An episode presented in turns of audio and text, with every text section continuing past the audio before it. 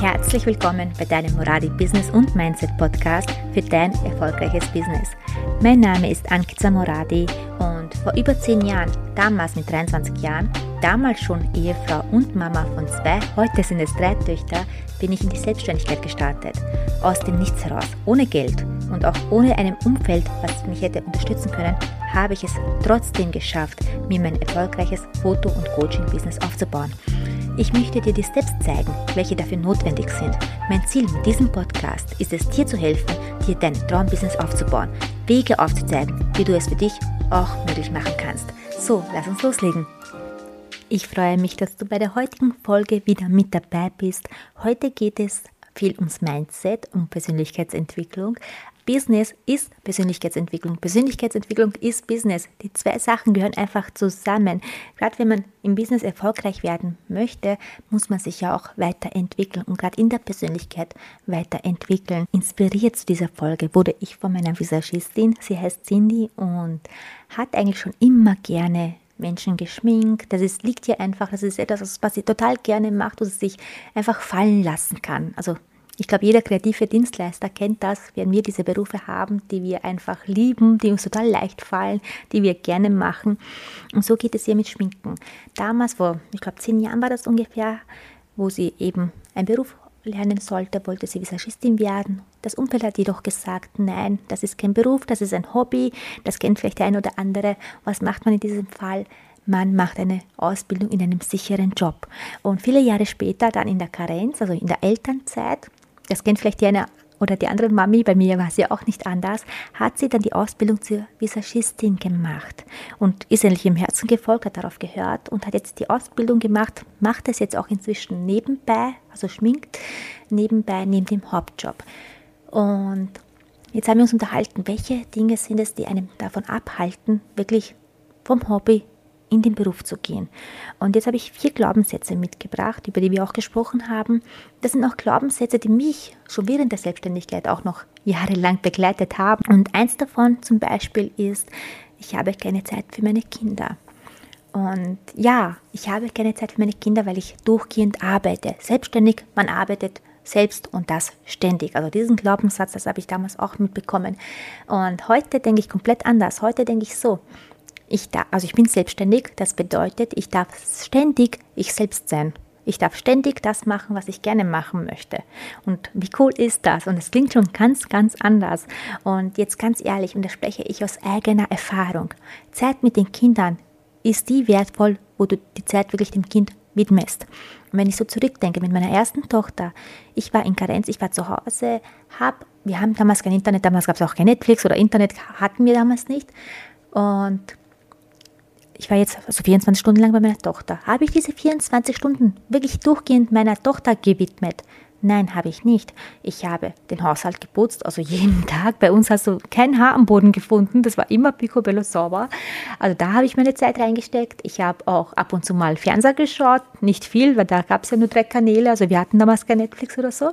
Gab es damals zu der Zeit auch nicht. Ah, was ich aber auch noch viel gemacht habe, ich habe ziemlich viel telefoniert mit meinen Freundinnen. Das heißt, ich war zu Hause, habe Haushalt, Freundin und so weiter und habe natürlich dadurch auch weniger Zeit für mein Kind gehabt, ähm, was ich wirklich intensiv mit meinem Kind verbracht habe. Und was ist jetzt heute anders?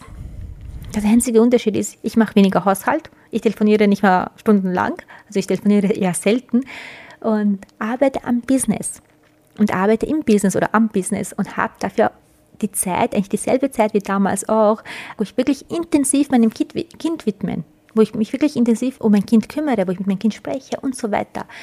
Und früher, wenn ich so schaue, war es ja auch nicht viel anders, weil während dem Essen, während ich gekocht habe, habe ich telefoniert zum Beispiel. Heute ist man viel auf Netflix oder man surft am Handy, TikTok und so weiter. Und die Zeit vergeht rasend schnell.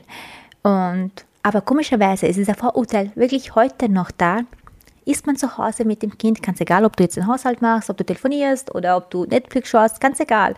Oder ob du durchgehend mit deinem Kind wirklich die Zeit verbringst, bist du eine bessere Mama unter Anführungszeichen. Äh, wenn du arbeitest oder selbstständig bist, gerade wenn du selbstständig bist, bist du ja nur am Arbeiten und hast gar keine Zeit für dein Kind. Diese Vorurteile haben, also das ist diese Glaubenssätze, die wir einfach mitbekommen haben, Sobald du selbstständig bist, du automatisch weniger Zeit für dein Kind, weil du nicht direkt neben deinem Kind sitzt. Ähm, ich sage jetzt einen Unterschied, ob ich jetzt wirklich mit neben meinem Kind einfach nur sitze und etwas anderes mache oder ob ich neben meinem Kind sitze und diesem, meinem Kind wirklich die Zeit auch widme, die Aufmerksamkeit auch wirklich gebe. Und ganz ehrlich, ich finde es viel wertvoller, wenn ich mir eine Stunde am Tag die Zeit für mein Kind nehme und mein kind, mit meinem Kind spreche, mit meinem Kind spiele und so weiter, als wie wenn ich ähm, den ganzen Tag bei meinem Kind bin, aber nie die volle Aufmerksamkeit meinem Kind gebe. Da einfach wirklich sich bewusst zu werden, du entscheidest immer selbst, auch wenn du selbstständig bist, entscheidest du selbst, wie viel Zeit du deinem Kind wirklich widmest. Das heißt, auch in der Selbstständigkeit entscheidest du selbst, wie viel Zeit du wirklich mit deinem Kind verbringst, wie viel Zeit du für dein Kind hast. Und Arbeit, das ist ja auch, was wir oft denken, das ist auch ein Glaubenssatz. Also habe ich jetzt eigentlich fünf Glaubenssätze sogar. Arbeit muss hart sein. Wer viel Geld verdienen will, muss hart arbeiten. Das haben wir auch von klein auf mitbekommen, vom System mitbekommen. Äh, harte Arbeit bedeutet automatisch mehr Geld. Und gerade wenn wir solche kreativen Berufe ausüben, wie Visagistin oder Fotograf oder Videograf, Friseur, wie, wie auch immer, es sind halt kreative Berufe, die uns sehr viel Spaß machen, die wir lieben, die wir gerne machen, die uns mit Leichtigkeit fällt. Und wie können wir mit Leichtigkeit Geld verdienen? Weil Geld bekommst du mit harter Arbeit. Diesen Glaubenssatz haben wir ja mitbekommen. Und, aber ich finde es genau umgekehrt. Gerade dann, wenn es mir leicht fällt, gerade dann müsste ich doch viel Geld dafür auch bekommen, weil es mir ja liegt. Gerade wenn es mir leicht fällt, wenn ich nicht viel drüber nachdenken muss, sondern einfach es von mir herauskommt, wo ich mich einfach fallen lassen kann.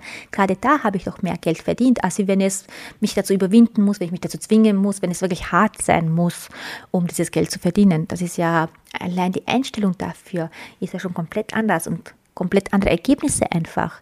Du merkst auch, wenn du etwas gerne machst, hast du bessere Ergebnisse, als wenn du etwas machst, was du gar nicht machen möchtest.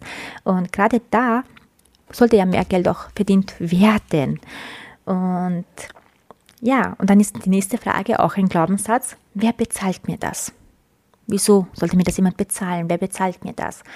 Und dann frage ich immer als allernächstes, kennst du irgendjemanden in deinem Umfeld oder auch online, der mit dieser Dienstleistung, die du gerne machst, das Geld verdient, was du gerne verdienen möchtest?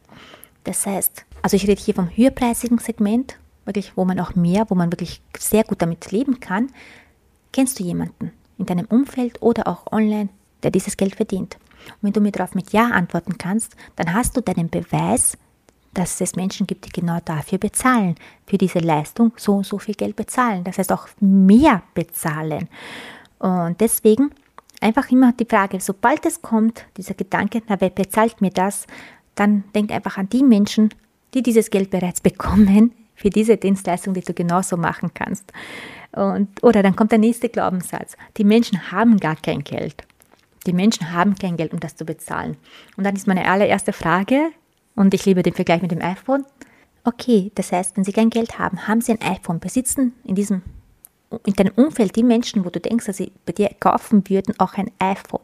Wenn du mir diese Frage mit Ja beantworten kannst, ja, da gibt es Menschen, die haben ein iPhone, dann haben sie auch Geld.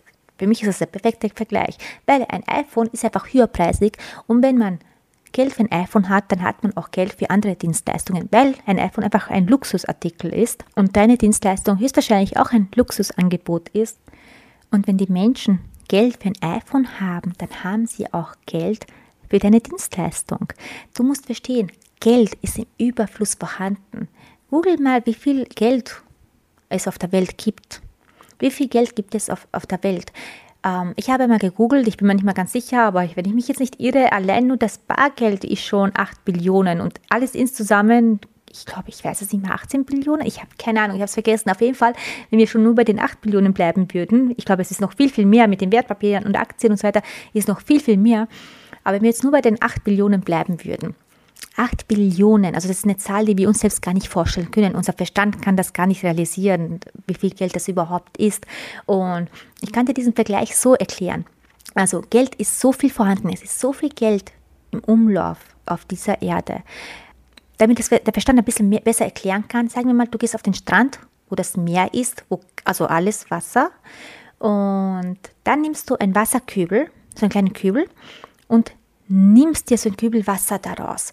Das wäre dann so, als ob du dir, sagen wir, 5 Millionen rausgenommen hättest, oder 50 Millionen sogar, wenn du dir 50 Millionen daraus nimmst, mit 50 Millionen hast du dein ganzes Leben abgesichert. Also 50 Millionen können wir sich schon eher vorstellen. Mit 50 Millionen haben wir das absolute Luxusleben. So, und wenn du dir das, dieses Wasserkübel rausgenommen hast und jetzt den Meeresspiegel anschaust, hat sich jetzt etwas verändert. Nein, es hat sich gar nichts verändert. Das heißt, es ist genau so viel Billionen Geld da geblieben. Also es ist so viel Geld da, wenn du dir sogar 50 Millionen daraus nehmen würdest, es würde sich nichts ändern. Du würdest niemandem etwas wegnehmen. Und das wirklich sich bewusst zu werden, Geld ist vorhanden, Geld ist im Überfluss vorhanden. Natürlich wird es Menschen geben, die weniger Geld haben. Ich komme von diesem Punkt, wo ich nichts hatte. Ich hatte keinen einzigen Cent. Ich weiß, wie es ist, kein Geld zu haben. Und wenn ich kein Geld habe, dann Glaube mir, damals habe ich keine Sekunde daran gedacht, mich schminken zu lassen oder mich, ähm, mich fotografieren zu lassen zu einem Fotoshooting, weil das alles Luxus ist. Und wenn ich kein Geld habe, dann denke ich gar nicht an einen Luxus, auch wenn ich es gerne machen würde, aber ich denke nicht, weil da habe ich komplett andere Probleme, wenn ich wirklich kein Geld besitze. Und ich kenne diese Zeit und ich kann dir sagen, dass ich keine Sekunde daran gedacht habe, mir irgendeinen Luxus zu leisten, weil es einfach nicht in meinem Kopf überhaupt war.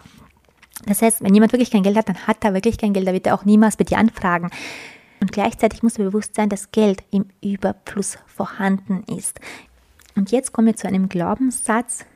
Ich glaube, den haben sehr viele noch immer. Ich habe es jahrelang noch mit mir gehabt. Dieses Gefühl, nicht gut genug zu sein dieses Gefühl, nicht gut genug zu sein. Das heißt, wieso soll mich jemand buchen? Wieso soll mich jemand Geld bezahlen? Es gibt so viele Menschen, die besser sind als ich, bessere Dienstleistungen, besseres Angebot haben und so weiter. Und ich vergleiche das so, so gerne mit, der, mit dem Pokal von meinen Kindern, was ich mal bekommen habe. Weil es geht nicht darum, dass du der Beste auf dem Markt bist. Es geht nicht darum, dass du der Beste auf der Welt bist, sondern du musst nur der Beste für diese Person sein. Äh, einem Muttertag habe ich von meinen Kindern einen Pokal bekommen, der stand drauf, die beste Mama der Welt mein allererster Gedanke war, ich bin doch nicht die beste Mama der Welt. Also es gibt tausend Mamis, die tausendmal besser sind als ich. Das war mein allererster Gedanke. Aber jetzt, wenn du so schaust, wenn ich mich jetzt in mein, kind, in mein Kind reinversetze, für mein Kind bin ich die beste Mama der Welt. Für mein Kind will keine andere Mama, will genau mich. Und es ist ganz egal, ob ich jetzt, ob es tausend Mamis gibt, die besser sind als ich. Für mein Kind bin ich die beste Mama der Welt. Das heißt, mein Kind hat das entschieden. Und wenn ich jetzt meinem Kind sagen würde, du, ich bin aber nicht die Beste, dann würde ich die Wahrheit von meinem Kind zerstören. Für mein Kind ist es die Wahrheit, dass ich die beste Mama der Welt bin. Und hier ist auch die Frage, welchen Wert gibst du dir denn selbst? Welchen Wert siehst du überhaupt eigentlich, wie wertvoll du bist? Ich habe vor kurzem eine Story gemacht, da ging es auch darum, um den Wert der Menschen, wie wertvoll Menschen sind. Und im Endeffekt ist es wirklich ganz egal, ob ein Mensch unter der Brücke lebt oder im Flugzeug in der Business Class sitzt. Beide Menschen sind gleich wertvoll.